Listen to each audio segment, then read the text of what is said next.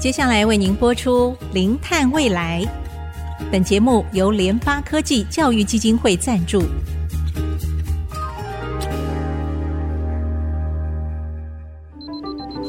前瞻能源新方向，以科学与科技迈向近零碳排，智慧永续，与您一同开创零碳未来。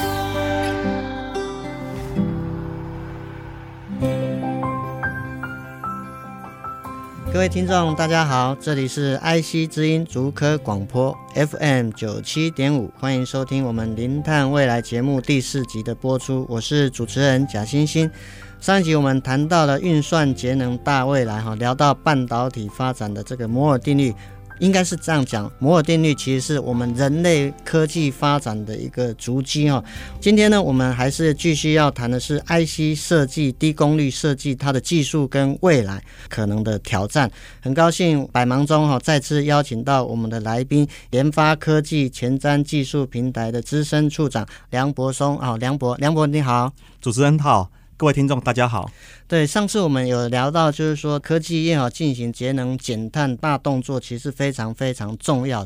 那我想就是说，今天可能我们是不是再进一步的从比较您的这个专业的角度上面来聊一些，就是说，因为现在整个 AI、五 G 还有大数据、高速运算等等啊，所以我们很多的这个 server 啊。网通设备啊，消费性产品的提升啊，所以其实我们很多的这个关键就是在 IC 设计的这个源头。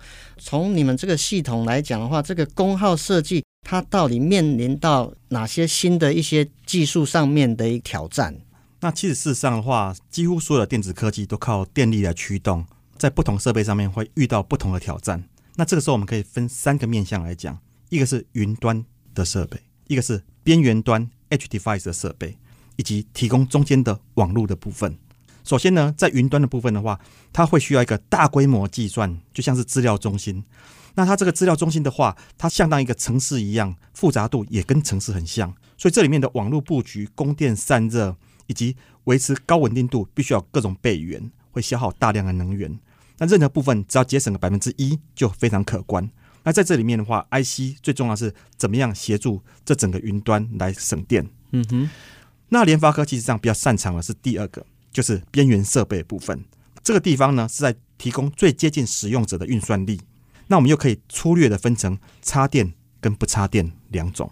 不插电源的，就是我们平常所谓的行动设备，它是由电池来供电的，像是手机、手表，非常重视每瓦的功耗来延长使用时间。而这里面更重要的是说，电池事实上是它关键。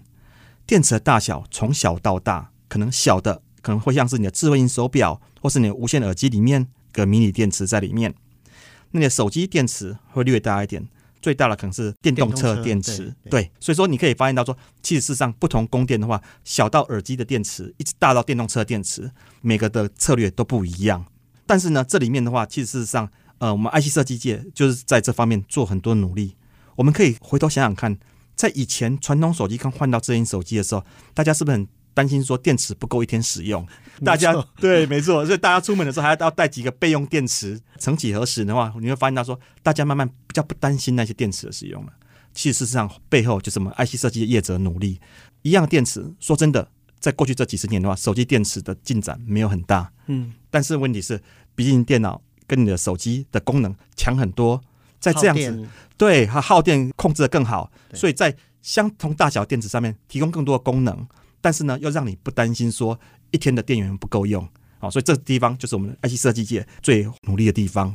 那除此之外的话，另外一种边缘设备就是插电源的这个部分的话，包括传统的白色家电跟黑色家电。所谓白色家电，可能就像是洗衣机、冰箱之类的。嗯嗯、那黑色家电包括影音电视这些设备。那这些设备的话，其实上也是有能耗的需求，也许不像说电池设备的那么严苛。但是呢，它即使插电，还是要控制能源消耗。这样讲好了，全世界可能那个什么一两亿台电视插在那里啊，每天多耗一点点电，那对地球负担也是很大的。没错，所以这个地方也要控制耗电。那另外更重要的是说，网络，哈，以前网络到现在哇，其实上大家可能没有注意到，网络进展非常快。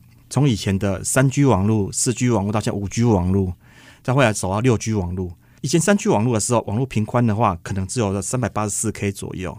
那四 G 可能数百个 Mbps，未来的话，在五 G、六 G 的话，会走上到 Giga 等级的 bps，好，或者是十 Giga Bps，那成长了近万倍。嗯嗯。那但是在这种状况之下的话，它一样只靠电池来驱动。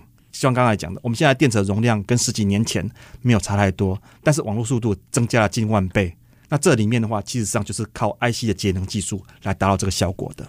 所以现在啊，其实我们几乎身边所有的东西啊，都需要吃这个电啊。我们最常用的就是这个手机啊，手机万一带出去，其实刚提到就是最怕这样的一个状况出现。所以在 IC 的科技产业的这个设计前端，其实真的对我们地球节能其实是非常非常的重要，也是我们在抢救地球大作战一个很重要的一个幕后工程哈。我们手机的一个功耗等等啊，或者是说联发科的一些产品上面，是不是？是在能量功耗上面，你是不是也能够稍微说明一下低功耗它的这些实力，还有它有什么样的优势？我这边的话，可能再进一步说一下，说我们要怎么样控制功耗。我们 IC 设计除了要控制功耗以外，要提供更多的功能。所以，怎么样在越来越多功能之下，满足人的需求下面，还要达到低功耗，这是一个很大关键。那手机的 IC 在设计功耗上有两大限制。刚才第一个已经讲过了，电池的容量。第二个其实上更关键，叫做散热。对，因为如果说呢，你 IC 呢如果太热的话，其实上它也无法正常工作。所以散热呢，事实上我们说是另外一个魔王关这样子。是是是，好，OK。其实上散热才是手机主要问题，尤其像手机越来越精巧，它里面的 IC 你手上拿的可能是温温的，但是可能里面的 IC 已经已经很烫的。那这时候呢，就需要 AI 做很好的管理。管理的方法的话，我可能就用个比方比较好哈，嗯、就是说。这就有点像在跑步一样。我们在跑步的时候，如果你知道要跑的是一百公尺短跑，你可能可以全力冲刺，反正冲刺完以后你再休息就好了。但是如果你跑的是马拉松的长跑，你就不能一开始就全力冲刺，你要先配速，慢慢的跑。那这时候的话，让你的能量消耗以及散热能够达到均衡，跑完整个马拉松。但是呢，我们现在在设计手机 IC 的时候，状况有点像短跑，有点像马拉松。为什么？为什么？更好的说法是，有点像是在越野求生的障碍赛跑。哦、你这个在赛跑路上，你不知道接下来发生什么问题。也许在跑的过程之中的话，有树丛、有河流，也跑很长距离以外，随时都有狮子、老虎出来要追你。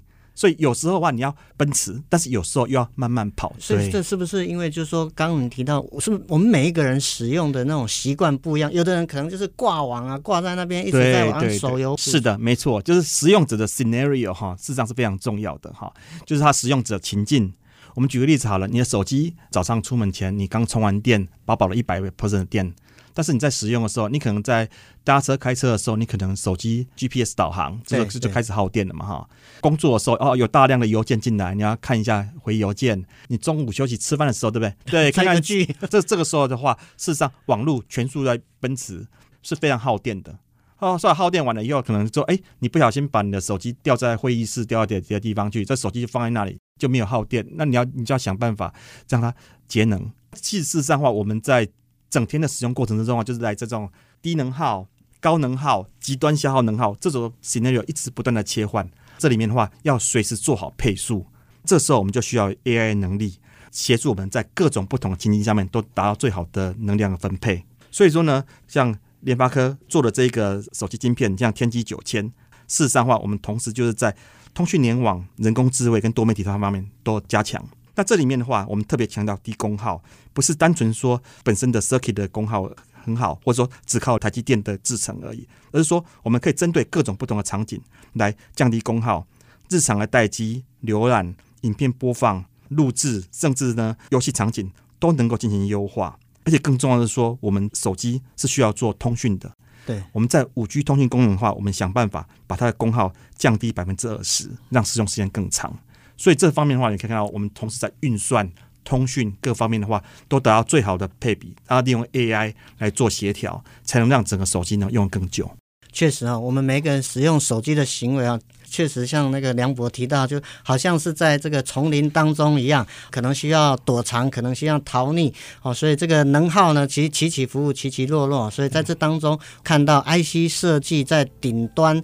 透过 AI 技术的一个发展，怎么样来让我们的电池能够使用得更久、更有效率，让我们不要陷入到手机缺电的恐惧感。这一段的节目我们先进行到这边啊，我们先休息一下，稍后我们再回到零碳未来的节目。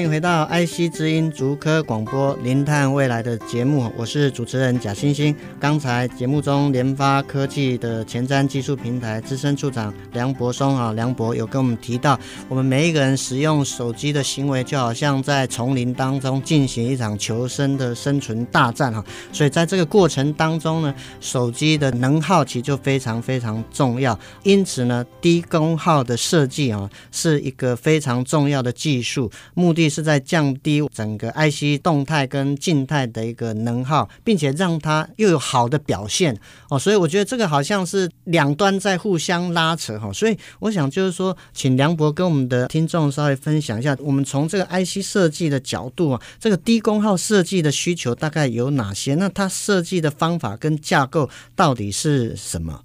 其实事实上的话，我们在 IC 设计上面，当然技术非常多，这里面的话，我可能用一个。比喻大家可能会比较理解一下哈。我们在设计整个 IC 系统的时候，事实上是从由上而下，就像是一个金字塔一样的设计。最上面呢是系统的整体设计，然后软体架构、硬体架构、电路设计跟制程设计。那这个是在操作上嘛？我们用个比方，举个例子好了。假如说我们要设计一盏灯，OK，那这盏灯呢，可能就是啊、呃、路灯好了，好，路边的路灯好了。那如果说呢，一开始设计说目的只是为了照明。直观的方法就是说，我这次放一盏灯，让它一直亮，一直亮着。对对对对对，然后就当然是绝对可以照明了。但是我们也知道说，白天的时候就很浪费电嘛，对不对？所以这个时候的话，比较好的一个设计是说，我们应该要设计一个开关。那这时候呢，可能有人会去手动去关上它，那这时候就可以省电。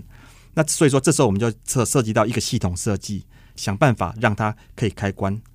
但是呢，如果只是用手动开关的话，有时候如果哎管理员忘记了或什么之类的，对对对，就不好了嘛，对不对？所以说呢，接下来呢，你可能会想说，进一步去设计它，我们能加个定时器，早上那个时间到，时间到，对，晚上六点开，那然后早上可能五点多可能就关，定时器一个最简单的做法。但是我们也知道说，太阳出来时间、晚上下山的时间可能都不一样，对对。那而且有时候即使是白天，可能是阴天呐、啊。会受到天气的会受到影响，对对对对对，这是主持人最擅长的，没错没错，天气影响，对对对。所以说呢，我们光是这样子定时可能也不好，所以说我们可能也可以设计一个感应器，它去侦测那个环境的亮度，然后呢，需要的时候才开，不需要的时候再关。那这时候我们就开始引进了软体的设计，嗯嗯，对不对？如果更进展的话，我们还可以说，我们做个摄影镜头，因为说如果说晚上亮，但是我们可不可以说？只有人经过的时候才亮就可以了。这时候我们可能用一个摄影镜头侦测有人经过的时候它才亮。那时候我们导入了 AI 技术，还要判别到底是人还是说其他。是是是，没错没错没错没错。对，那这这个时候 AI 就开始可以发挥作用了。那这时候你就开始了导进的软体的设计，好，跟 AI 的设计。那这个时候啊，因为你这样镜头，所以你也会影响到你的硬体设计。有了这些设计以后，接下来你可能会想说，我有没有办法去改进这些设计的电路？像刚才的 AI 运算的话，我可以用比较好的 AI 处理器来处理。好，那然后呢，灯泡的供电设计用比较好的电路设计来降低能耗。那然后呢，这些设计的话，往下的话，这这个制造的话，我们可能必须要到台积电去制造 IC，好，或者说是那个灯泡的线路什么之类，有各种不同的协力厂商把它完成这样的。所以我们会知道说，我们光是做一件简单的事情。设置一盏路灯，如果说只是单纯达到路灯目的的话，我们可以让一直亮着，但是也最耗电。但是呢，如果说我们要让它非常的节能省碳，你看我刚才从头讲下来，有很多技术要做，而且事实上是从最源头的系统设计就定义的后面的省电的状态。对，对你让它能够自动开关，甚至呢能够判别人才出现的话，光是这个设计的话，可能呢就可以省这样几十倍的电力消耗了。在底下呢，用先进制程的话，可能又可以省这几十 percent 的电力消耗。所以说，越往前面的系统设计的话，会影响到能耗越大；越往下的话，越关键、越基础部分的话，可能也可以几十 percent 的能耗减弱。所以是由上而下，统统来做。我们做 IC 设计的，就是要想办法在所有的系统里面的话，像这样的路灯的例子，只是个比喻。嗯，嗯，我们在我们的 IC 设计里面，可能有几十万个甚至上百万个这种的决策要做，有各种的东西要开关要处理，我们都把加上这样的 AI 技术，你就知道说这这这技术为什么会这么困难。所以我们刚才说，我们为什么一颗 IC 要一两百亿颗电晶体这里面，就是这样子，里面有很多这样的设计，不是很直观的，只是说提供一个运算功能而已。处长，你有提到就是说设计灯的这个用途，所以我可能哎，比如说我是设计路灯，我可能是设计家里的灯就不一样。所以你们在系统面刚开始 design 的时候，嗯、其实就要先把这些问题就界定好。对，没错。Okay, 好，所以我们从源头如果就能够从这个低功耗的角度出发，并且借重所谓 AI 技术的一个发展，让它的这个能耗能够发挥到最好，表现又好，然后又低耗能，这样的一个产品才是一个好的一个。一个产品是是，那这也是联发科技的核心能力，因为我们在 IC 设计上面的话，已经有二十几年的的经验了。对，对，那所以说我们知道说，从一开始怎么样去定义一个好的低功耗的 IC 产品，那一直到各种设计，有不同专业的工程师，那我们达到这样的目的。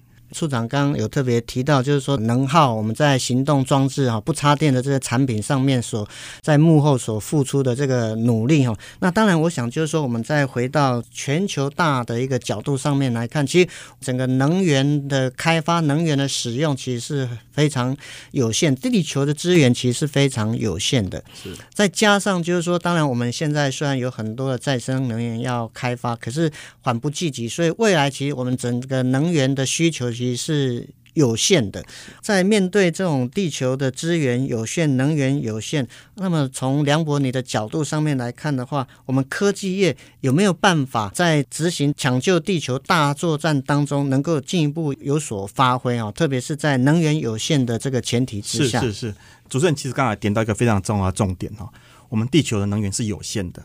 美国 SIA 那边有所谓的美国的半导体十年计划。他们其实上有做一个评估，如果你把全世界的能源通通加总在一起，那我们人类现在目前的话，在科技文明发展上面的话，需要能源越来越多。像举个例子好了，之前我们提到的 Metaverse 元宇宙，哈，那或者说现在目前的五 G、六 G 的通讯，以及各种不同的网际网络应用，还有我们在做天气预报的，对，天气预报超电脑，对对对，每个都需要大量的能源。那但是呢，我们这些能源呢，现在目前把它累积起来的话，会发现到一个很严重的趋势。如果我们继续维持现在的能源消耗成长的速度的话，大概在二零三七年左右的话，全世界的运算量所需要消耗的能量，就跟整个地球能提供的能量差不多。哇，这时候就会撞到极限了。对，所以到时候呢，无论你有多好的科技想象，说什么元宇宙也好啊，五 G、六 G、五 G、六 G，对对对，但是呢，地球能量已经不够支撑起这些运算能力了。那我们现在目前在 IC 设计业在做的，好，以及半导体业在在进行的，就是说我们想办法这个功耗把它往下降低。我们希望说，透过降低这个功耗，然后呢，让我们的成长曲线往下延展，让地球的能量能够继续维系，提供越来越多的功能。那但是呢，也不要消耗地球太多的能量。嗯哼，啊，这是目前我们正在努力的。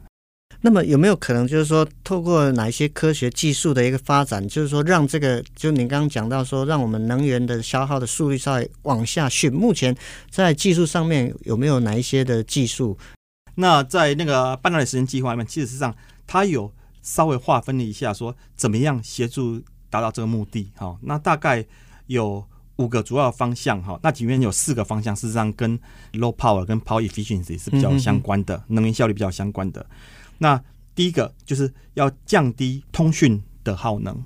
那这个部分的话，我们在目前在五 G、六 G 的研发里面的话，我们已经花了很多的力气在提供每个资料传输哈的能耗。那另外呢，就在计算能耗上面的话，就像刚才我们在讲的，我们可以用更多的机制在架构设计上面的话，一直到电路设计，让整个的提供一样功能，但是能耗消耗很低，对，能耗很少。那另外呢，在那么 analog 部分的话，就是说我们怎么样把资料萃取进来，来产生资讯这部分的话，也可以去增加这个效率。我们举个例子好了，其实事实上，你想想看，当你在开车的时候，嗯、你的眼睛是看到外面整个所有的街景嘛，对不对？对。但是你看到整个街景以后，其实到后来你在开车的时候，做成个决策的资讯量却很少的。